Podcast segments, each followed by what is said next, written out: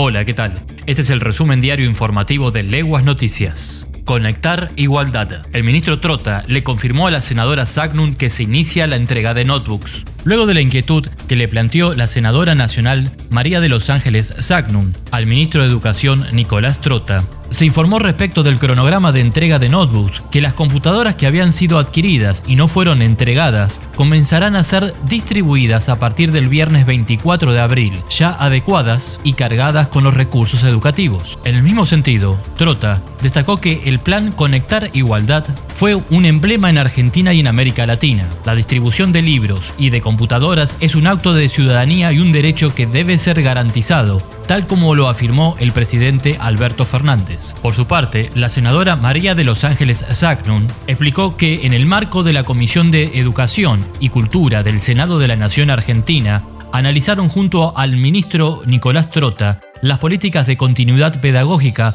durante la cuarentena y también diferentes cuestiones que le transmitió vinculadas a la realidad de los jardines maternales, universidades nacionales y programas de capacitación docente. Segundo día sin casos en la provincia. A 40 días del aislamiento social y obligatorio, el dato resulta alentador. Hubo 101 casos negativos de los pacientes testeados. Así, los números de contagios totalizan 242 en todo el territorio provincial, con 217 casos en estudio, 136 pacientes recuperados y 3.846 casos descartados, manteniéndose el número de dos fallecidos sin cambios en las ciudades del sur y centro santafesino. Las autoridades de Venado Tuerto, Rafaela, Villa Constitución y Casilda, entre otras, descartaron todo tipo de salidas recreativas. La expectativa que generó el anuncio presidencial sobre la posibilidad de permitir salidas recreativas en el marco de la cuarentena no será posible en las principales ciudades de Santa Fe. Al respecto, el intendente de Venado Tuerto, Leonel Charela, dejó en claro que no se permitirán las salidas de esparcimiento y que seguirán las medidas que venían aplicando.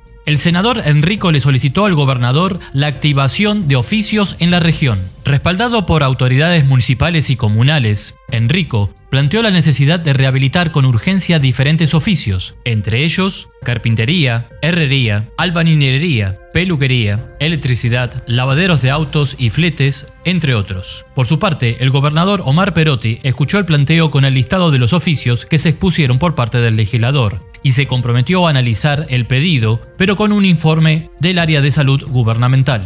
En el caso de la construcción, se podría pensar en un esquema de hasta 5 trabajadores por obra, comentó Omar Perotti.